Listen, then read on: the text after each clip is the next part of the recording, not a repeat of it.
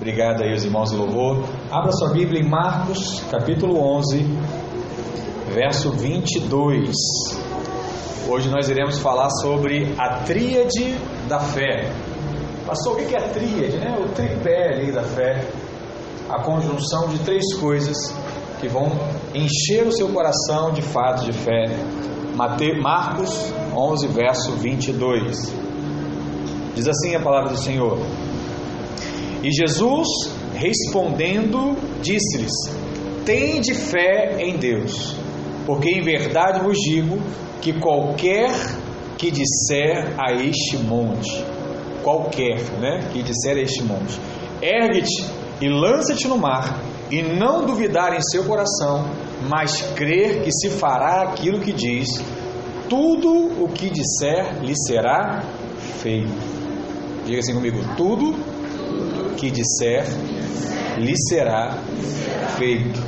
Verso 24: Por isso vos digo que tudo que pedirdes, orando, crede que o recebereis e tê-lo-eis. Né? Esse é aquele versículo que você recorta, bota uma letra grande, recorta, bota atrás da porta, né, do armário, do quarto, no carro, para você todo dia lembrar essa verdade. Eu queria trazer ao seu coração algo a esse respeito, porque não importa ah, o motivo pelo qual você tem orado nesses dias. O que a palavra nos ensina aqui é que nós precisamos apenas crer que vamos receber aquilo que nós estamos pedindo. Pastor, isso é tão simples a teoria. É como se fosse dois mais dois são quatro. Mas parece que na hora da prova me dá um branco e eu não sei mais como fazer essa conta. Por quê? Porque infelizmente muitos cristãos invertem a ordem das coisas. Como eles fazem? Eles oram e então checam se ainda estão sentindo algum sintoma daquilo pelo qual vocês acabaram de orar. Então, por exemplo, pastor, eu orei por cura. Peraí, deixa eu ver se está. Você passou mesmo. Deixa eu ver se ainda está acontecendo alguma coisa. E aí, quando eles percebem que algo não mudou, qual é a conclusão? É que Deus não ouviu a minha oração. É que Deus não está trabalhando ao meu favor. Mas o padrão de Deus é o que? É crer primeiro e então receber. Não é receber e crer. É crer para receber. E a Bíblia não diz que devemos sentir que recebemos. Eu sei que isso é o desejo de muitos de nós, né? Ah, eu quero ver logo, pastor. Eu quero sentir logo. Sabe, não, parece que não está acontecendo nada. Porque a grande verdade é essa. Frequentemente não sentimos coisa alguma. Quem aqui que tem mais tempo de igreja falou assim: Ah, eu não sei hoje, eu não tenho sentido o que eu sentia antes. Ah, eu vivi o primeiro amor. Hoje eu não vivo mais, irmãos. Quando eu era imaturo, eu falava a mesma coisa. Mas hoje eu entendi que Deus não está nos meus sentimentos. Deus não está no meu arrepio. Deus não está nem no meu choro. Ah, pastor, é proibido chorar? Não, você pode chorar. Minha esposa gosta de ministrar, vou chorar. Mas com choro ou sem choro, o que importa é que a palavra de Deus esteja sendo pregada que o mover esteja acontecendo no seu coração. Estava compartilhando semana passada nós fizemos um mover aqui no, no culto. E vários irmãos procuraram, pastor, Deus falou comigo, que culto poderoso. Eu falei, Deus, eu ainda tenho que fazer essas coisas. Porque se for só ali a palavra, só o simples, como o pessoal diz, né, o arroz e feijão, talvez a, a revelação não seja a mesma. Entenda, pode tudo, tudo é benção, a gente tem que ter todos os momentos de verdade. Mas eu quero dizer para você o seguinte: aquilo que é de Deus não é tão segredoso, não é tão escondido, não está no final de um arco-íris, num pote de tesouro, como passam em, em histórias e filmes. Está diante de você, está claro, e Ele quer te dar. Por isso temos que agir na fé e não nas emoções. Até porque o diabo, ele age somente na esfera das emoções. Mas Deus age na esfera da fé. Quem está fazendo curso de maturidade sabe, né? As emoções, aquilo que está na sua alma. Ele tenta te envolver para te deixar feliz ou deixar triste, para te conduzir a um caminho que ele quer te levar. Então, todas as vezes que você age por conta dos seus sentimentos, eu faço assim: eu ligo um, uma luz e, to, e avalio as decisões que eu vou tomar pela emoção. Normalmente, ela está te levando por um caminho que não é tão certo assim. Por quê? Para Deus não precisa provar nada. E se eu sou filho de Deus, eu tenho que agir como Deus age. Como é que Deus age? Na fé. E eu preciso agir como? Na fé. Eu não quero com isso negar as emoções, mas nós não devemos andar pelas nossas emoções. Não deixe que as emoções decidam a sua vida e decidam o seu futuro. Isso é muito sério, irmãos. Ah, hoje eu estou feliz, eu vou fazer. Hoje eu estou triste, não vou fazer nada. Você não pode conduzir a sua vida desse jeito. Ah, pastor, eu não estou ainda me sentindo bem para pedir perdão. Ei, filho, você não pede perdão porque você está sentindo bem ou mal. Você pede perdão porque é bíblico. Porque Deus ensinou a fazer isso. Sentindo ou não sentindo, o que eu tenho que fazer? Perdão. Como a vida seria mais fácil se eu aplicasse os princípios que são da própria palavra de Deus. Deus, Ele nos deu as emoções, mas nós não devemos ser guiadas por elas. Apenas desfrutar da alegria de ver um filho se dando bem na vida, a alegria de ver as coisas avançando, sabe? Isso é bênção. Mas não seja guiado pelas suas emoções, por outro lado, também não devemos andar pela vista. O que é andar por vista, pastor? Eu só acredito se eu ver. É, síndrome de Tomé, me mostra, aí eu passo a acreditar. Sabe qual é o melhor exemplo para você aprender a não dar por vista? É quando você está dirigindo o carro e você para num sinal. E tem alguém que quer furar o sinal. Aí você começa a ver um carro indo para frente e o outro meio parado, você acha que está todo mundo andando. Mas é só uma perspectiva de onde você está. Um está para frente, outro está para trás, mas está todo mundo parado em algum momento. Ah, pastor, eu estou andando por vista, achei que estava tudo em movimento. Não estão os dois, é você que avançou um pouco mais. Então os nossos sentidos, ele, em algum momento, eles podem nos enganar. E a fé nada mais é do que crer que eu já recebi e então eu vou ter aquilo que eu estou buscando. É só questão de esperar. Fala assim comigo, esperar. Qual seria esse tripé, pastor, tão importante? É simples. O tripé é creia, declare e receba. Repete assim comigo: creia, declare e receba. Pastor, onde é que eu vejo isso na palavra? Vamos voltar para lá. Sobre esse texto que nós lemos de Marcos 11, verso 22 ao 24. Sabe o que acontece? Muitas vezes, quando nós estamos passando por momentos difíceis, você faz a seguinte pergunta: O que, que eu estou fazendo de errado? Quem que nunca já se perguntou isso? Pô, meu casamento não está com problema. O que, que eu estou fazendo errado? Minha empresa não está indo para frente. O que, que eu estou fazendo errado? Minha célula não está avançando.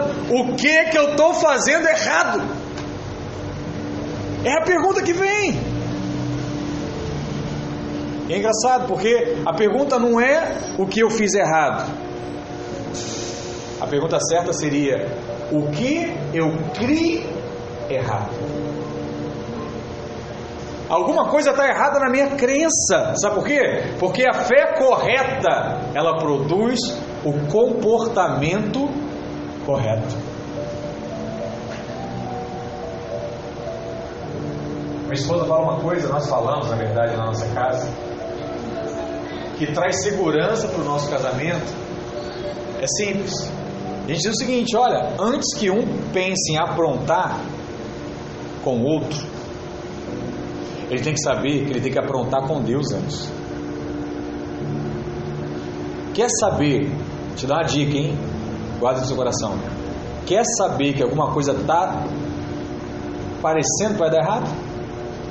Veja como está o relacionamento dessa pessoa com Deus. Esse é o primeiro sinal. Se a pessoa estiver firme, envolvida, sabe? Não é aquele disfarce não, né? De estar só no culto, na célula, tudo isso aí qualquer um pode fazer. A pessoa está em casa, está orando, a pessoa em casa está lendo a palavra, a pessoa em casa está compartilhando o que Deus falou com ela. Pode fechar os olhos, ó, que Deus está guardando tudo. Começou a um sair da linha, começa a orar. Começa a marcar em cima. Porque Deus, Ele já dá essa clara sinalização de como está a nossa vida. Porque a fé correta produz o comportamento correto. A fé errada, a crença errada, vai produzir também um comportamento errado. E lá em Marcos 11, 24, ele menciona três vezes falar e apenas uma vez crer. Olha o que diz lá em Marcos 11, verso 23, né? isso na, na versão revista e corrigida. Diz assim: Porque em verdade vos digo que qualquer que disser, já falou a primeira vez, este monte, ergue-te, lança-te no mar e não duvidar em seu coração, mas crê, falou crer a primeira vez, que se fará aquilo que diz, segundo, tudo que disser, terceiro, será feito. Olha que coisa interessante. Muita gente exerce a fé de maneira equivocada e pensa que o fato de crer já é o suficiente. Pastor, eu creio, eu estou acreditando, já está bom. Deus vai me dar a minha bênção.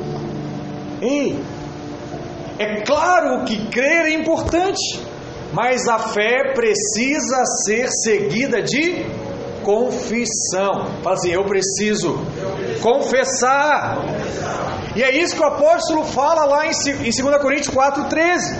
A fé tem uma voz, o que ele diz? Eu criei, por isso falei. A fé não é calada, a crença não é calada, ela precisa ser em algum momento dita. Muitos de nós cremos da maneira correta, mas estamos falando, estamos confessando isso, estamos dizendo isso, você está colocando isso para fora, porque não é suficiente crer no coração, é também preciso abrir a boca e falar. Eu tenho que falar. Homem de Deus fala, mulher de Deus fala. Não coisas que estão na sua mente, mas as coisas que são da palavra. Fala. O que, que você tem dito? O que você tem falado? Mas alguém pode perguntar para assim, pastor, como é que é isso na prática? Eu vou mostrar para você agora uma promessa da palavra que deveria funcionar na sua vida como de fato ela é. Jó 36, verso 11. Olha o que diz: Se o ouvirem e o servirem, acabarão seus dias em infelicidade e os seus anos em delícias. Uau! Se você fizer isso, você vai acabar os seus dias infeliz e cheio de delícias. Eu te pergunto, você acredita nessa promessa na sua vida, sim ou não?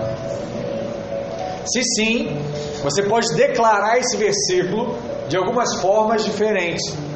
Por exemplo, nessa palavra eu posso declarar que esse ano será o melhor ano da minha vida. Amém. Sim ou não? Eu posso, baseado nessa palavra. Eu posso também dizer o seguinte: olha, verei todas as promessas de Deus se cumprindo na minha vida, porque Ele diz que vou ter uma vida feliz e cheia de deleites. Eu posso confessar isso se eu creio nessa palavra. Outra coisa que eu posso falar: verei a bênção na minha casa, nas minhas finanças, no meu ministério. Sim ou não? Sim. É a mesma palavra, só que um, um crê e confessa, o outro só crê ou diz que crê. Não há transformação. Porque uma vez que cremos, nós precisamos falar, e a nossa fé ela é liberada pelas nossas palavras. Eu preciso falar a palavra de Deus. Quando, pastor? Em todo o tempo. Eu não preciso dizer somente isso em público, mas ainda assim, eu tenho que falar em voz alta. Eu tenho que entrar no negócio e falar assim: olha, Deus, esse é o meu ano. Deus, hoje é o dia. Hoje é o dia da bênção na minha vida. É hoje. E vou trabalhar. E vou estudar. E vou resolver um problema na minha vida. É hoje. Mesmo que você não saiba nenhum versículo da Bíblia de cabeça, fale o que você quer ver. O que será que você quer ver nesses dias?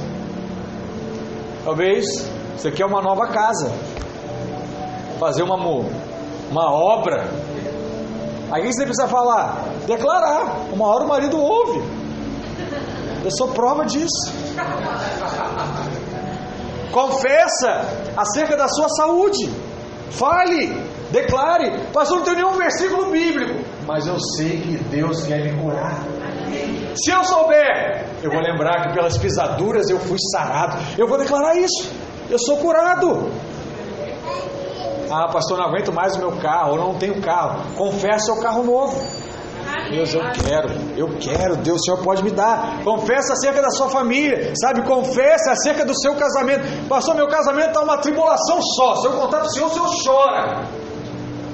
Vai ser só alegria. Vai ser prazer, sabe? Porque essa é a promessa, são deleites. Pastor, o problema é minha célula. Confessa acerca da sua célula. Minha célula vai crescer, minha célula vai romper, sabe? Eu não vou parar. Para mim ainda falta, vou cantar a música. Eu não vou parar, a estrada é muito longa. Vou continuar, vou embora. Por quê? Confesso a palavra. Mas a atitude de muitas pessoas ela é o que? Contrária à palavra de Deus. Qual é a confissão que você faz quando algo sai errado? Confissão, pastor, eu encho minha boca de palavrão mesmo. O que será que você fala quando não acontece do jeito que você espera? Qual é a confissão que você faz diante de uma enfermidade? Qual é? O que, que você vai falar? Qual é a confissão que você faz diante de uma perda financeira?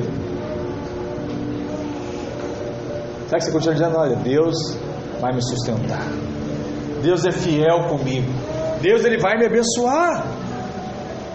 Por que, que eu estou dizendo isso? Porque muitos só abrem a boca para dizer: para mim, nada dá certo. Fulano nasceu virado para a lua, mas comigo, pastor, dá tudo errado. Eu ouço demais, dentro da igreja, as pessoas falando isso. Aí alguém vem dizer assim: ó, eu acho que eu nunca vou sair dessa situação, pastor. São anos e anos vivendo isso, eu não aguento mais. O que, que ela está confessando? Contrário à palavra. Aí eu vou ouvir assim, ó, pastor, meu casamento não tem mais jeito. Já tentei de tudo. O que, que é isso? Falar contrário à palavra. E eu vou te falar: a fé errada produz confissão errada. E a confissão errada produz uma semeadura de derrota em sua vida. É questão de tempo para esse casamento acabar. Porque olha a semente que você está plantando todo dia. Não dá certo, não aguento mais, não vai mudar. E é isso. É isso que você está plantando.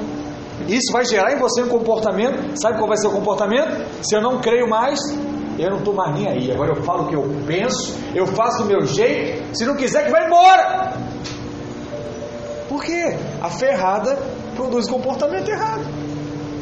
A minha fé está em Deus, eu creio que Deus pode mudar. Você vai agir esperando a mudança Tem exemplo bíblico para isso, pastor? Vai lá olhar a vida de Daniel. Jejuando, fazendo tudo direitinho, o pessoal aprontando contra ele. O que, que ele fazia? Esperava em Deus. Jogaram na cova dos leões, permaneceu. Jogaram lá na fornalha, permaneceu. Perseguido, permaneceu.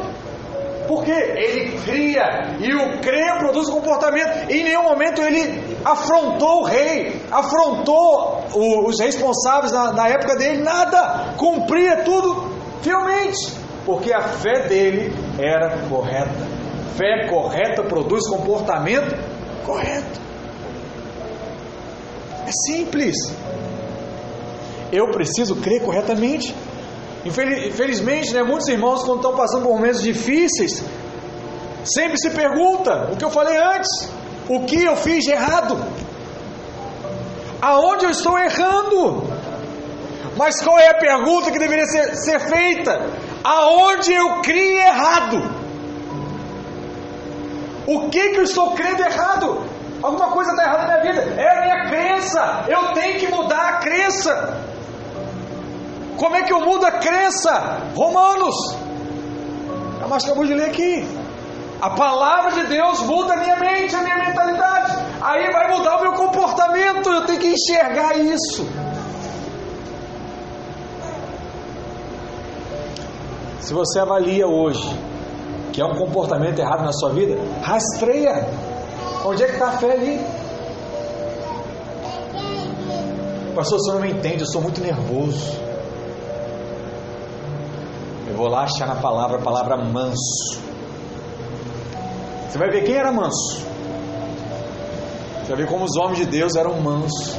Aí você vai declarar se Jesus era manso. Se fulano de tal era manso. Isso é promessa de Deus. Eu sou filho da promessa. Isso é para minha vida. Eu declaro isso. Essa é a minha realidade. Eu vivo isso. Sabe o que vai acontecer? Deus vai começar a transformar isso na sua vida. Eu ia falar assim para você: olha, eu nunca vi um homem tão manso como seu marido. Eu falei: ei, falando de mim? Eu? É, você. Por quê? Passei a crer corretamente e isso foi mudando a minha vida. Eu sei que muitas pessoas acham que confissão é algo da nova era, né? É pensamento positivo. Ah, pastor, ficar falando, eu já fiz um curso lá de coach e ele falou: fala que você vai ser bem sucedido. Eu sou bem sucedido, eu sou bem sucedido, eu sou bem sucedido. Sim, sim, sim, sim. E aí vou ser bem sucedido. Não, não é isso, deixa de ser bobo, rapaz. Não é essa realidade. Mas a Bíblia diz que antes de manifestar o poder, sempre havia uma declaração, sempre havia uma confissão. Haja luz, houve luz. Precisava Deus falar, se Deus pode tudo, mas Ele está nos ensinando algo. Fale, depois é gerado fale. Depois daquilo acontece. Pastor, mas é Deus. E no homem? Sabe qual é o grande exemplo disso? O exemplo de Lázaro. Quando alguém morre, irmãos, é o pior cenário possível. Você não sabe falar, você não sabe o que agir, sabe, a pessoa está triste, você não sabe o que fazer. Sabe qual foi a reação de Jesus? Quando ele soube que um dos seus melhores amigos, Lázaro, estava morto. Ele falou assim: Olha, eu sou a ressurreição e a vida. Eu sou. Jesus nem morrido ainda. E ele já estava falando sobre a sua ressurreição. Ele não disse assim, ó, espera eu ressuscitar, que aí eu vou lá e curo Lázaro. Espera se cumprir a promessa e eu vou lá e resolvo isso. Não, ele afirmou de forma categórica. Ele disse: Eu sou. Jesus estava certo de quê? De quem ele era, de, daquilo que ele representava. Nós precisamos chegar a um ponto na nossa vida de renovação da mente que nós vamos ter completa convicção que nós somos nova criação. Eu não espero ser, mas eu já sou nova criação em Cristo. Eu já sou filho de Deus por espírito de adoção. Eu já sou tão poderoso quanto Ele é, porque Ele disse que a, quem viria após Ele faria coisas maiores do que Ele fez. Eu já tenho essas coisas. Eu preciso só o que, pastor? Crer nisso. E quem acredita, fala. Nós também precisamos chegar num ponto de renovação da mente nessa área. Porque o Senhor disse o que? Que Ele era a ressurreição e a vida. Se Ele é a ressurreição e a vida, se chegar algum morto para Ele, o que Ele vai fazer? Ressuscitar e dar vida. Porque Ele é dono disso. E o que, que aconteceu? Quando Ele chegou até Lázaro? Lázaro ressuscitou. Mas Ele confessou antes. E o discípulo lá, ô Jesus, vamos, vamos, Lázaro está lá, já é o segundo dia, você não vai lá não. Rapaz, deixa eu te falar, eu sou a ressurreição e a vida. Eu. Pode ter 40 dias. Se eu chegar lá, o homem ressuscita e volta a viver. Porque eu sou isso. Eu não sei se vocês conseguem compreender aonde eu estou querendo chegar. Alguns esperam pelo dia em que não vejam mais erros ou pecado na sua vida, né? Para poder declarar que são nova criatura. Mas deixa eu te contar um segredo: isso não vai acontecer, irmãos. Você sempre vai errar e sempre haverá pecado na sua vida. 2 Coríntios 4,18 diz: Não atentando nós nas coisas que se veem, mas nas que não se veem porque as que se veem são o que? Temporais. E as que não se veem são eternas. Uau! Está vendo teu erro? Está vendo o problema na sua vida? Crê em Deus, isso é temporário. Vai passar. Se é enfermidade, vai passar. Se é crise financeira, vai passar. Se é o seu humor, vai passar. Se você continuar crendo, vai passar. E a orientação do apóstolo é que sejamos atentos a isso, considerando que as coisas que são invisíveis, elas são eternas. E as coisas que nós estamos vendo hoje são passageiras, são temporárias. O que, é invisível? Invisível é a Nova Jerusalém, que está lá em Apocalipse. Invisível é o que? A nova criação. O que é essa nova criação? Eu sou como Cristo. Aí você diz, eu fazendo as coisas erradas como eu faço ainda hoje. Eu sou, sim, é invisível. Você tem que crer que você é. E se eu sou igual a Cristo, a minha vida vai sendo transformada cada vez mais parecida com Cristo. E as pessoas vão ver isso, desde que eu creia e confesse. Mas qual é o problema? Eu não creio ainda, pastor. Eu não consigo enxergar isso na minha vida. Como é que eu vivo isso? Só tem um jeito: aprendendo a ignorar aquilo que você vê e aquilo que você sente. Pastor, mas eu vou ser uma máquina, é quase isso. Você vai crer tanto em Cristo que nada mais na sua volta te engana. Ah, teve uma crise? Vai passar. Ah, teve um problema?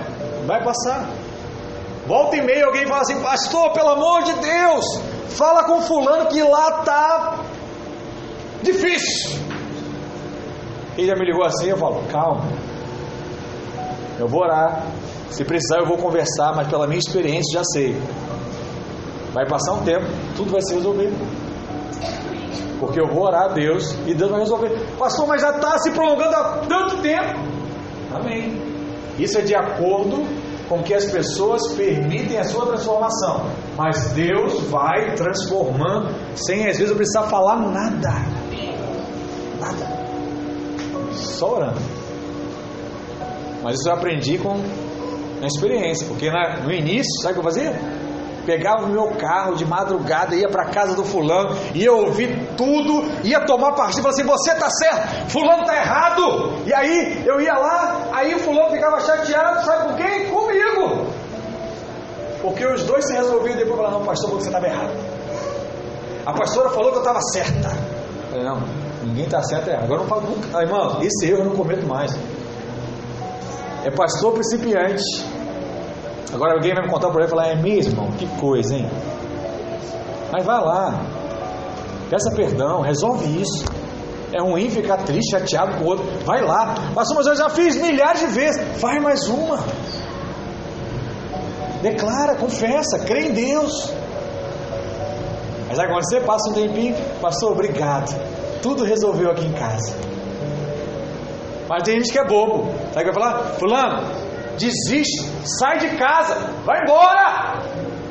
Aí vai passar um tempo, volta, mas é, pastor daquela igreja lá mandou embora aí, tá vendo? Tivesse ouvido ele.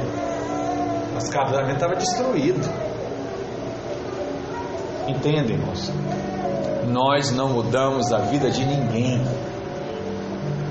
Você só é o amigo para ouvir o desabafo do dia mal. Esse é o papel do líder, pastor. Você orienta na palavra e ouve. Ouça as ovelhinhas do seu aprisco. Não perca a paciência de ouvir. Ela não quer direção, ela quer só consolo. A ovelhinha, muitas vezes, ela quer consolo. Ouça as pessoas. Ore para que elas tomem as suas decisões. 2 Coríntios 5,7 diz: Visto que andamos por fé e não pelo que vemos. Comece a confessar aquilo que Deus diz. Se Deus diz que você é nova criação, declare isso. Deus não pode mentir. Então, mesmo que você não esteja vendo, declare que você é, que você é a justiça de Deus, que você é a justiça de Cristo, que você é o homem de Deus, que aonde você coloca as mãos vai prosperar, que aonde você pisa vai se tornar abençoado. Sabe que você é alguém que concilia e não gera confusão. Viva isso, declare isso. Quer ver um outro exemplo já aqui? O cego de nascença antes de Deus curar, Jesus curar o cego, sabe o que ele falou? Ele diz assim: Eu sou a luz do mundo. Quem não enxerga está vendo lá tudo escuro, né?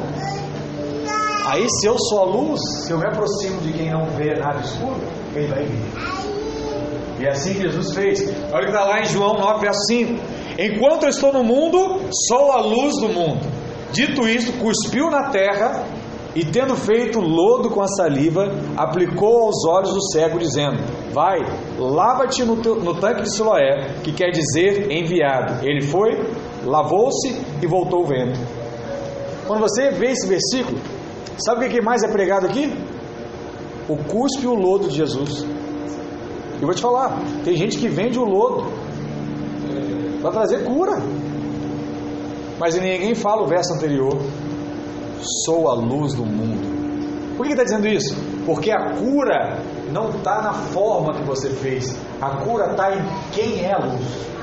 Se ele é a luz, aonde há trevas, as trevas saem e a luz se aproxima. Então, se eu tenho Cristo e eu represento a Cristo, aonde eu chego, não é a forma, não é a ferramenta, não é a roupa, sabe? Não é o que você está no cabelo, é quem você representa. Vai acontecer o que aconteceu com Jesus. Isso tem que ficar claro para nós. O homem ele era cego de nascença. E assim ele vivia em trevas, nunca tinha visto luz. Mas quando Jesus diz: Eu sou a luz, a luz chegou até a vida dele. Amém. O Senhor espera o quê? O Senhor espera que você confesse. Ele falou isso lá em Isaías 45, verso 24. Ele diz assim: De mim se dirá, tão somente no Senhor a justiça e força. Até ele virão e serão envergonhados todos os que se irritarem contra ele. Sabe o que Deus está dizendo? Cristo é a nossa justiça. Cristo é a nossa força. Pastor, eu estou sendo injustiçado. O senhor não sabe o que eu estou passando. Eu não aguento mais. Quem você vai buscar? Seu chefe Bem errado. Quem você vai buscar? Seu marido, sua esposa? Bem errado. Quem você vai buscar? Cristo. Porque a sua esposa, seu marido só pode fazer uma coisa. Qual é a única coisa que o homem ou a mulher pode fazer? Consolar. Consolar. Sério? Está fazendo isso com você? Não liga não. Você é mais do que isso. Você é melhor do que ele. Vai passar e ouve. É isso. Agora, quem pode mudar a história? Cristo. Assim, irmão, eu vou orar por você. Meu irmão, eu vou orar por você. Deus vai mudar isso na sua vida. E vai orar. E quando o problema é com o homem, quando a mulher ora, que a Bíblia já disse que a mulher é intercessora do lar, o negócio acontece mais rápido ainda. Agora não, tem muita irmã que fica indignada com as pessoas. Não, pode ser boba. Ninguém fala do meu marido, eu vou tirar a satisfação. Não, vai. quer ter essa ousadia? Fala para Deus. Ninguém mexe com meu marido. Vai se ver com o Senhor. Resolve isso, papai. E pronto. Deixa Deus resolver os seus problemas. Mas é fácil falar, mas é tão difícil ver os irmãos vivendo essa realidade. Mas Ele é a nossa justiça, Ele é a nossa força. E o que acontece quando você confessa? As pessoas começarão a ver o favor de Deus na sua vida. Mas é que você vai dizer? Você não acredita. Eu li, ouvi a pregação do pastor, comecei a confessar, as coisas estão andando na minha vida. Até camisa de time de futebol eu ganho agora pastor falou de fé semana passada, eu apliquei, pastor. Semana o irmão me ligou, falou, pastor, eu apliquei e ganhei uma camisa oficial essa semana. É, que coisa. Não, aí vai ficar fácil. Que a gente não pode diminuir os milagres, irmãos. Né? Porque assim, agora teve quebra-gelo, vou ter que dar uma interrompida, né? Mas, mas o irmão caiu, ganhou a camisa do Vasco. Aí a camisa do Vasco está em liquidação, entendeu? O time está caindo. Aí assim, é mais barato. Né? Se fosse Flamengo ali, aí pô, não ia ter esse prêmio, ia ser mais difícil. O milagre teria sido maior. Mas amém. Em tudo dai graças. Minha esposa é brincadeira, tá? É brincadeira. Tá gravando, é brincadeira. É bom achar que eu sou parecido com outra pessoa, né? Que tudo diz que é brincadeira depois que fala. Também não sou isso. Mas se você confessar ao Senhor, você verá da parte dele a justiça e a honra. Amém? O que eu preciso? Diga confessar. Aprendeu essa etapa? Está pronto para a próxima? Está seguro? Aperta o cinto. Qual é a segunda coisa que eu tenho que fazer na minha vida? Falar da posição do trono. Eu sei que talvez você não perceba isso, mas nós estamos assentados com Cristo. Então a nossa atitude tem que ser a mesma atitude de Cristo. Sabe o que acontece?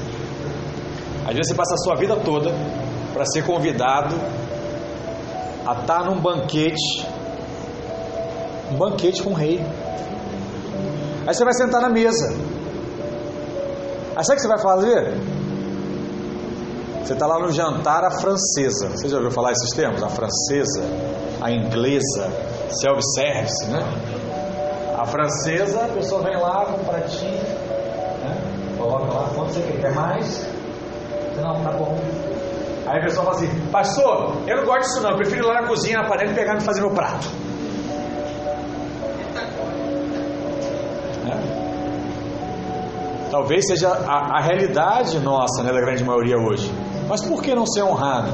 Se você pode e se você tem o direito. Mas o que é melhor, quando é esse tipo de serviço, você tem que ficar sentado e esperando chegar até você. Sabe que muitas vezes você vai falar o quê? Pastor, estou cheio de fome, cara. Onde é que é a cozinha? Eu vou lá comer. Depois eu como de novo aqui. Mas eu vou lá comer, não vou aguentar não. Essa muitas vezes é a nossa vida. Você não quer esperar. E aí, quando você não quer esperar, você abre mão, sabe do que? Da honra. A honra de estar assentado na mesa com o rei, comendo no mesmo banquete dele. Rei não levanta para pegar comida na cozinha. Rei não levanta atrás de comida. Sabe o que acontece com o rei? A comida chega até ele. Se você é rei, a bênção chega até você. Pare de ir até a bênção. O que quer dizer isso, pastor? Não é você que faz nada. Eu só entro no descanso e no tempo certo, na hora que a comida estiver pronta, vão avisar: a comida está pronta. O rei faz a prova e depois todos comem junto. E desfrutam do banquete. E agradecem ao rei pelo banquete. Hebreus 10, verso 11, vai dizer assim: Olha sobre como era essa prática. Ora, todo sacerdote se apresenta dia após dia a exercer o serviço sagrado e a oferecer muitas vezes os mesmos sacrifícios, que nunca jamais podem remover pecados. Jesus, porém, tendo oferecido para sempre um único sacrifício pelos pecados, assentou-se à destra de Deus, aguardando daí em diante até que seus inimigos sejam postos por estrado dos seus pés. Até Cristo tinha trabalho. Toda semana o sacerdote tinha que oferecer sacrifício. Quando Cristo morreu, não há mais trabalho. Não há mais. Todo o sacrifício já foi feito. Como tudo já foi feito, o que coube a Jesus? Assentar. E só esperar ver todos os inimigos debaixo dos seus pés. Pastor, o fulano está me fazendo tão mal. Vou confessar a palavra. Eu vou esperar. E todos os inimigos estarão debaixo dos meus pés. O que isso quer dizer? Tudo será resolvido se você permanecer crendo corretamente. Quando o inimigo se levantar contra você, assuma a atitude de trono. Creia que você está acima dele e você o verá debaixo dos seus pés. Por quê, pastor? Porque eu já estou assentado nos lugares celestiais. Eu já estou no alto. Eu preciso falar isso, mas eu já sei que eu estou. E Deus vai resolver. Efésios 2,6 diz assim: E juntamente com Ele nos ressuscitou e nos fez assentar nos lugares celestiais em Cristo Jesus. Eu estou no mesmo lugar que Ele. Não entendeu isso? Jesus está sentado em lugares celestiais. Agora ele diz: Você também está com Ele. 1 Coríntios 15, verso 25 diz: Porque convém que ele reina até que haja posto todos os inimigos debaixo dos pés. Quem é o último inimigo? A morte. Aí você vai ler a Bíblia, Apocalipse capítulo 21, 22. Vai ser lançado a morte, o inferno e os seus anjos, no lago de enxofre. Ali acaba tudo. Mas Jesus já está falando sobre isso. Antes de nós termos nascido, isso já tinha sido ensinado. Por quê? Quando Jesus ressuscitou, ele venceu a morte. Agora falta só dar fim a ela. Essa talvez foi a pergunta que duas pessoas me fizeram, né, pastor? Por que, que vive mais? As pessoas viviam mais anos antes, agora vive menos, né? Antigamente tinha 800 anos, 300 anos, 200 anos. Tem coisas que não tem resposta na Bíblia, né? Mas talvez seja pela quantidade de pecado. Eu creio que se pecava menos antes. Hoje se peca mais. Você vê pela própria história. Antigamente era um assassinato, dois, agora você vê lá milhares de assassinatos no mundo. Uma pessoa matando a outra. E tantos outros pecados mais conhecidos. Então, isso vai reduzindo de fato o nosso padrão de vida.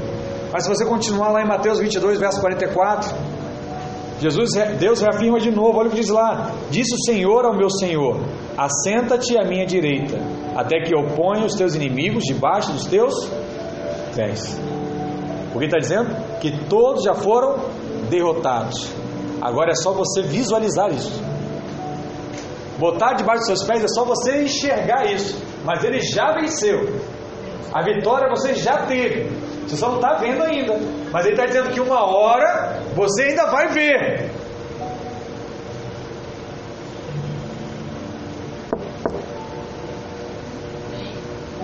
Você consegue chegar que você vai ver ainda? Pastor, eu não estou vendo. Mas você vai ver. Hoje nós estamos assentados à destra de Deus Pai. E aquilo que o Pai diz para Jesus, Ele também diz para nós. Ele disse: Olha, assenta-te, e eu vou destruir os seus inimigos. Senta aí, rapaz. Ah, não, Deus, deixa eu ir lá resolver. Filho, senta aí, fica quieto, cala a boca. Acho que ele deve fazer algo parecido. Fica aí. Ei, psiu. Aí fala lá, Miguel, Rafael, segura ele aí. Precisa sair de casa não. Ele está com dificuldade de entender. Eu vou resolver. Eu vou resolver isso. Se nós formos precisos com a palavra de Deus, nós veremos que, como reis e sacerdotes, não devíamos orar por enfermos e oprimidos do diabo. Sabia? Ah, pastor, eu vou orar pelo enfermo. Não, você não devia orar pelo enfermo. Você devia ordenar para a enfermidade ir embora. Ei, vai embora agora em nome de Jesus. Eu estou falando. Eu tenho autoridade para isso. Ah, pastor, tem que fazer uma sequência de oração, de visita. Não, você pode fazer tudo isso como consolo para ouvir o irmão, para dar, trazer paz, para que ele tenha essa paciência que você já aprendeu que tem que ter. Mas você só vai declarar uma vez só: Ei, acabou. Pelas suas pisaduras nós fomos sarados. Não há mais nenhuma enfermidade que vai dominar a sua vida. Eu rejeito toda enfermidade na sua vida. Eu declaro e ordeno na autoridade do nome de Jesus. E assim será. Não existe, na verdade, uma ordem na Bíblia para que nós oremos com os enfermos. A ordem que está é curai os enfermos. Não ore pelos enfermos, cura eles. O problema é o que? É o mal desse século. Ninguém mais entende o que é autoridade. Como você não aprendeu a respeitar a autoridade, você não sabe a importância que a autoridade tem. E a Bíblia diz que você tem autoridade para isso. Você aprendeu o tempo todo o tempo a não respeitar a autoridade, de pai, de mãe, de tio, de gente importante. Então você fala assim: ah, se eu não respeitei de ninguém, ninguém também respeita a minha, então não tem poder tudo isso. Mentira do diabo. É só você ver, irmãos, o que o diabo tenta mais destruir é o que é mais importante para nós. O diabo quer destruir o que? Família. Ele quer destruir a família como? Tirando a autoridade do pai. Quem é o pai na Bíblia? É o cabeça. Então tira a autoridade do pai. Manda a mulher não respeitar mais o marido. Pronto, já ensinei, quebrei uma autoridade. Agora ensina o filho a não respeitar os pais. Quebrei outra autoridade. Agora ensina as crianças a não respeitarem os mais velhos. Agora quebra outra autoridade. Agora ensina a não respeitar as autoridades em si. Pronto, vai quebrando tudo. Você não tem, você não tem autoridade, você precisa respeitar polícia, eu preciso respeitar sinal, eu não preciso respeitar as ordens do condomínio, eu não preciso respeitar nada, porque eu não reconheço a autoridade de mais ninguém. Então, se eu já penso isso, eu falo assim: ah, todo mundo é corrupto mesmo, está todo mundo errado mesmo, então nem eu meio, mesmo acredito que eu tenho autoridade para alguma coisa. Aí eu tenho que ficar reafirmando minha autoridade o tempo todo. Não tem isso. Quem tem autoridade precisa falar. Ele sabe. Meu pai já falou. Já entendeu. Deus já falou. A maior autoridade, o supremo, né, que está na moda semana, o supremo da autoridade é Deus. Ele falou que você é rei sacerdote. Haja, tenha postura. Levanta essa calça, rapaz. Bota o cinto da autoridade e vai. E vai exercer esse ministério. E vai exercer essa promessa. Há uma responsabilidade muito grande sobre a nossa vida. Quando Moisés, olha que coisa interessante, talvez você já parou para pensar nisso. Quando Moisés ele estava lá diante do Mar Vermelho, ele foi orar. Ficou em crise, né? porque o mar estava lá diante dele, o exército faraó vindo ao seu encontro, morro de um lado, morro de outro. O que ele falou? Vou morrer. O pessoal disse o quê? Vamos morrer todos aqui. Era melhor ter morrido lá no Egito. Aí veio trouxe para a gente morrer aqui. Aí Moisés fez o que? De pressão, foi orar. Sabe qual foi a resposta de Deus para ele? Moisés, por que clamas a mim?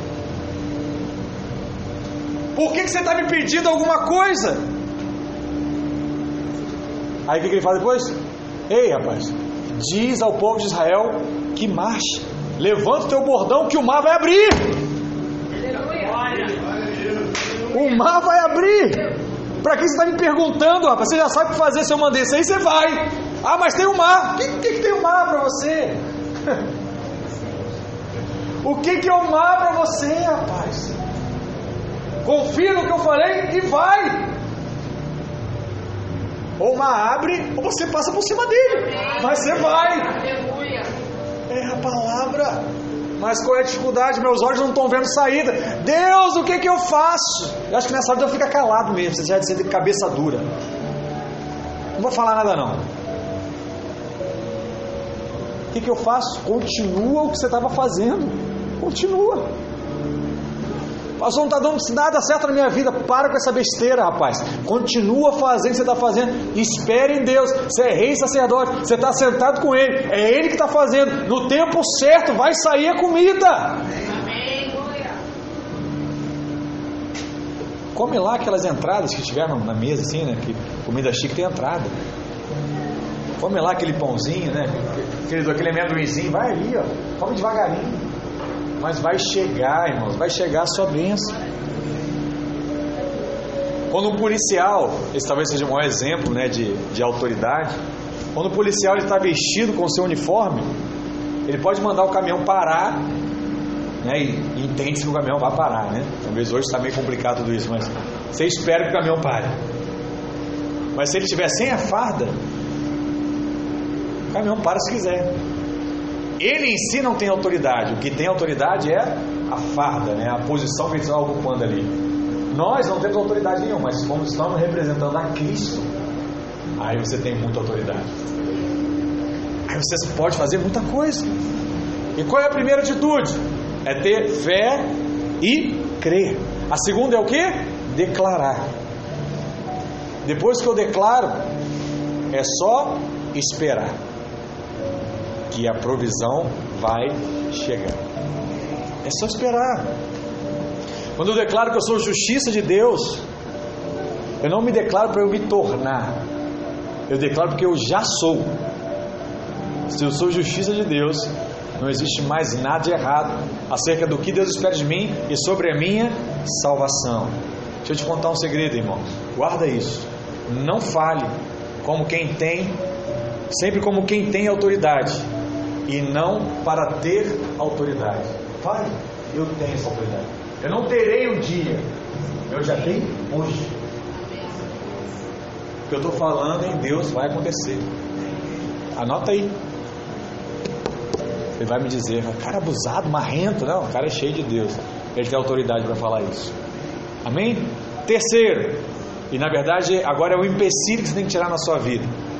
Não acrescente nada além do crer. Não acrescente. Qual é a tríade da fé então, pastor? É crer, confessar e receber. Entrei no site, fiz a compra, passei o cartão. Agora é só esperar o dia da entrega. Não adianta ir no correio, não adianta eu ligar para a empresa. Quando é que chega? Quando é que chega? Eu estou com essa realidade lá em casa, né? Quando é que chega o meu Blade Blade? Eu tenho meu filho vem lá de fora. Quando é que chega? Quando é que chega? Quando é que chega? Não tem o que fazer. Vai chegar um dia. Muitas vezes assim é a nossa vida. Quando é que chega? Quando é que chega? Aí está demorando muito, sabe o que você faz? Você vai lá no correio. Já chegou a minha encomenda? Aí você liga para cadê minha encomenda que não chegou ainda? Aí quando você perde a paciência, sabe o que você faz? Aí eu vou lá e vou comprar outra. Está demorando muito. É isso que a gente faz. Está demorando muito Deus dar. Deixa eu lá resolver do meu jeito. Deixa eu resolver esse problema na minha vida. No meio evangélico, tem muitos crentes incrédulos. É uma contradição, mas é verdade. E eles estão na igreja, todavia não exercem a fé que possuem.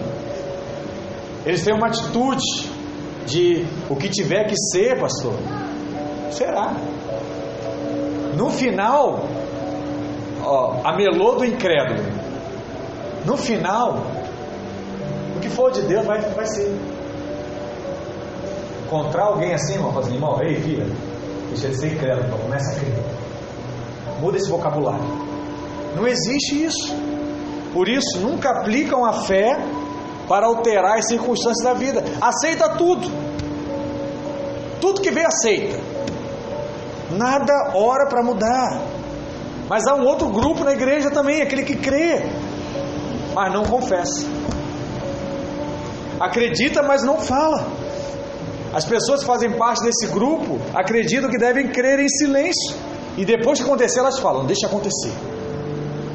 Já viu gente assim? Te contou um segredo? Tô te contando um negócio aqui, mas deixa acontecer, não fala nada não. Qual é o medo que ela tem? De dar errado. Que fé tem nisso aí, irmão? Nada. É medo de dar errado, é olho gordo, né? Um dos dois. Mas a maioria tem medo de não dar certo. E se der certo, não está nem para olho gordo. Você não, tem certeza, pode ter olho gordo que for, vai dar certo. Aí você vai falar, tô nem aí. Mas no fundo você ainda não tem essa. Não crê tanto, porque não viu. Deixa acontecer, pastor. Ó, eu tô com uma ideia aqui de um negócio, mas não vou falar nada. Deixa acontecer. Quando acontecer, eu falo para todo mundo. Mas assim, tá um embrião, tá um negócio, vai nascer. Acho que alguma coisa está mudando na sua vida hoje. Mas ainda tem um outro grupo que é mais comum e mais perigoso. É o grupo daqueles que creem, confessam e decidem fazer alguma coisa para que aquela confissão aconteça mais rápido. É o exemplo daquele que foi no correio. Na mente deles, a tríade da fé é a seguinte: creia, confesse e faça alguma coisa. Faz! Mas isso não está o que? Em linha com a palavra de Deus. Em Romanos 10, Paulo diz que aquele que pratica a justiça da lei vive por ela. Mas a justiça decorrente da fé apenas diz: fala. fala. Diga esse monte, sai daqui e vai para lá.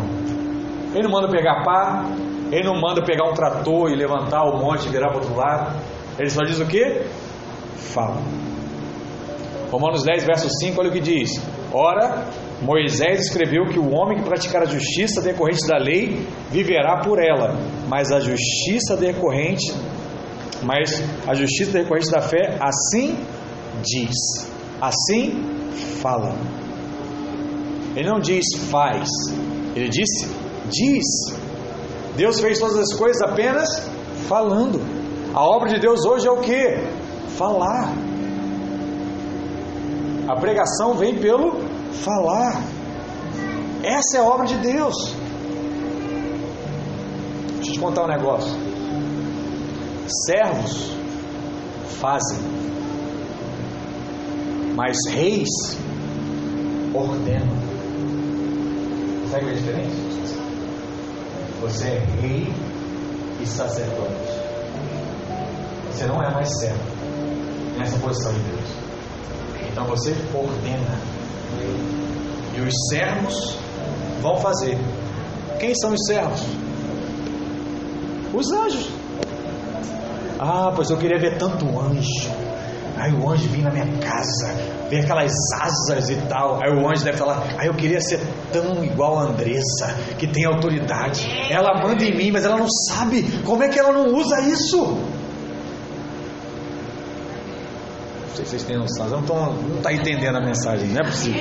Eu pedi a Deus, eu falei, Deus, dá a revelação, dá a revelação. No palácio, irmãos, todos os que trabalham são servos e escravos. Mas o rei não faz. Ele fala e as coisas acontecem.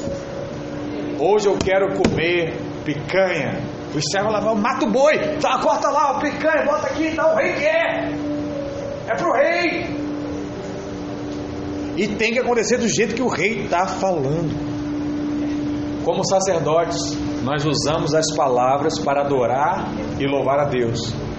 E como reis, nós usamos as nossas palavras para alterar as circunstâncias que estão na nossa vida. Rei e sacerdote. Como sacerdote, eu sou servo do Deus Altíssimo. Eu vou servir a Ele na obra, com meu tempo, com meus recursos. Sacerdote, como rei, eu vou exercer a autoridade do rei. E eu vou mudar as circunstâncias desse mundo. Eu não aceito mais o meu casamento desse jeito, então eu tenho autoridade. Eu vou mudar em Cristo, declarando o meu casamento. Eu não aceito mais a, a situação das minhas finanças. Eu vou mudar porque eu tenho autoridade para isso. E Deus vai mudar essas circunstâncias. Eu vou esperar. E o que, que Deus vai fazer, irmãos? Ele vai depositar um milhão de reais na sua conta? Pode até fazer, mas Ele vai mudar a sua mente. Ele vai mudar a mente da sua esposa. Ele vai mudar a sua forma de tratar com o dinheiro. Sabe? Ele vai te dar uma sabedoria para você ter algo diferente, para você prosperar. Ele vai fazer. Mas vai usar você. A diferença é que, como eu não estou ouvindo Deus, eu vou fazer do meu jeito. É, parece meio duvidoso. No final você faz, mas você faz aquilo que Ele quer que você faça. E Ele vai te capacitar a fazer tudo que é necessário para mudar essa situação que você declarou. Ah, pastor, meu casamento está horrível. Eu aprendi, eu tive a revelação, né? Porque não é só ficar repetindo coisas, eu tive a revelação. Eu cheguei em casa hoje, falei assim: Deus, eu, eu tenho autoridade, o pastor disse, eu sou rei e eu vou declarar que meu casamento é uma benção. Eu vou declarar que meu casamento vai durar por muitos anos e vai ser um modelo para os meus filhos, para os meus netos e dentro da igreja. Aí sabe o que Deus vai fazer? Vai falar assim: Miguel, vai lá resolver isso. O rei está mandando. Aí Miguel falou assim: Ô Deus, é o seguinte, eu vou lá. E Deus falou assim: Ó, você já sabe o que você tem que fazer, né, Miguel? Já sei. Aí, aí Miguel vai lá, vê a esposa lá chorando, triste, porque o marido não muda, mas o marido agora decidiu que é autoridade. Aí vê lá o, a mulher chorando, identifica lá que tem uma, uma, uma flor já desbotada, dentro de uma carta que ela recebeu há 30 anos atrás do antigo namorado, que era o príncipe da vida dela. Aí Miguel chega e fala assim: Ô Fulano, Deus está falando aqui para você ir lá na floricultura e comprar um buquê de rosas. Quem está indo? Rapaz. Mas quem é o servo que está dando orientação ali? Menino. Aí ele vai lá, compra. Entrega a mulher. Olha, sente de Deus de entregar esse buquê para você hoje. Aí ela vai olhar, Aí Miguel vai pegar aquela carta com aquela flor já, com aquela folha que ela guardou, que está marrom, preta, já escura, e vai colocar em cima da, das cartinhas dela. Ela vai pegar, vai olhar para o buquê, vai olhar para aquela primeira carta e falar assim: Meu marido voltou a ser meu primeiro namorado. Eu amo esse homem. Ah! Pastor, quem arranjou tudo? Deus. Você fez? Você foi lá e comprou um negócio e entregou. O outro recebeu. Você pegou a cartinha, mas ele armou tudo. Sabe o negócio tudo combinado já? Ó, as pegadinhas que você vê na televisão, está tudo combinado? É assim. Deus já combinou tudo. Com os russos, com os gregos, com a sua esposa. E ele vai resolver. Se você exercer a sua autoridade. Tem muitas circunstâncias na nossa vida que precisam ser, precisam usar de autoridade. Você precisa comandar contra a doença, comandar contra a opressão. E se não acontecer o que você diz imediatamente, o que eu tenho que fazer? Continuar falando, até que se cumpra a palavra. Onde é que está isso na Bíblia, pastor? Marcos 4, verso 26, já estou quase acabando. Olha o que diz: Disse ainda: o reino de Deus é assim como se um homem lançasse a semente à terra. A gente tem falado tanto disso, né? Depois dormisse e se levantasse, de noite e dia, e a semente germinasse e crescesse, não sabendo ele como. Verso 28. A terra por si mesma frutifica, primeiro a erva, depois a espiga, e por fim o grão cheio na espiga. E quando o fruto já está maduro, logo se lhe mete a foice, porque é chegada a ceifa. Sabe o que significa aqui? A semente é a palavra. E nós semeamos, sabe quando? Quando nós falamos, proclamamos. Então você dorme e acorda. dia após dia, mas continua declarando a palavra, até que a semente germine sem você saber como. O que, que você fez? Nada, você só ficou declarando, dia após dia, dia após dia, dia após dia. Então, se tivesse uma, uma areiazinha, você coloca a semente para nascer o pé de feijão. Você vai lá todo dia, lá na janela, cadê? Não nasceu. Cadê? Não nasceu. Você joga água, não nasceu. Joga água, nasceu. De repente, ela germina e aparece. O caulezinho e a folha verde. Aí você está vendo. Mas até aparecer, demorou um tempo. O texto aqui não diz quantas vezes a pessoa acordou e dormiu. Diz apenas que ela dormiu e acordou muitas vezes, até que um dia a semente que ele lançou germinou. E as nossas palavras, elas são como essa semente. Eu não posso parar de confessar, de lançar. E muita gente fica querendo saber o como. Isso eu ouvi minha esposa falar essa semana e falei assim: meu amor, você foi muito usado. Que palavra falou meu coração. Não se preocupa como, apenas deixa Deus fazer. Pastor, como é que Deus vai mudar meu casamento? Eu não sei como, você tem que saber como. É Ele que vai fazer.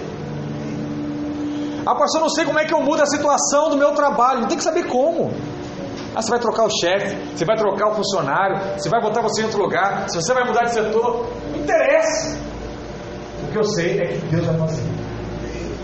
Qual é a preocupação nossa? Ah, eu quero saber como. Me, me diz como. Aí eu vou ver se como o Senhor vai fazer, de fato vai ter algum jeito, aí eu vou aplicar.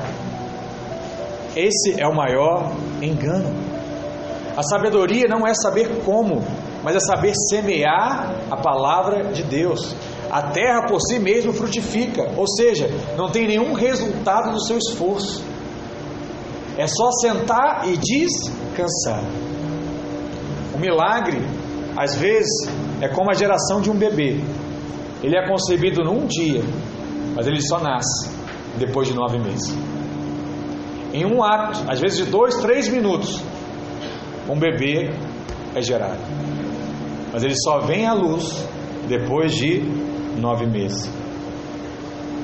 Primeiro é a erva, depois a espiga, e depois aquela espiga dourada cheia de grão. Você vai dormir e acordar, vai dormir e acordar, até que você vai ver o milagre de Deus acontecendo na sua vida, em nome de Jesus. Amém? Vai chegar um momento em que vai ser como Ezequiel. Não vai ver mais nada, só mortos. Ainda assim, se a sua realidade é só morte, você passou, não tem mais jeito. Lembra de Ezequiel? Você vai declarar. E as juntas e medulas vão se juntar, e os ossos vão se, er se reerguer, e dali se levantará um grande exército. O que eu preciso, pastor? Crer e declarar e esperar receber. Amém? Glória a Deus. Onde você está? Fica de pé. Vamos orar ao Senhor nessa manhã. Coloca a mão assim na sua mente, na sua cabeça, né, na sua testa. Fala assim comigo, Senhor, eu creio e eu tenho a mente de Cristo. Pai, faça com que essa palavra seja uma semente e que o meu coração seja um solo fértil. Senhor, que eu possa viver das tuas bênçãos na minha vida. Por isso, eu decido, a partir de hoje, exercer a autoridade que me foi devida em Cristo Jesus. Por isso, a partir de hoje, eu vou orar crendo e confessando que eu tenho a autoridade do alto. E a tua palavra diz que tudo aquilo que eu ligar na terra terá sido ligado nos céus. Senhor Jesus, a partir de hoje, eu irei experimentar de todas as bênçãos e milagres que o Senhor tem para a minha vida e para a minha família. Em nome de Jesus. Em nome de Jesus. Em nome de Jesus. Aleluia. Glória a Deus. Glória a Deus. Amém, meu irmão. Amém, minha irmã. Que o Senhor possa de fato falar tremendamente ao seu coração. Exerça essa autoridade.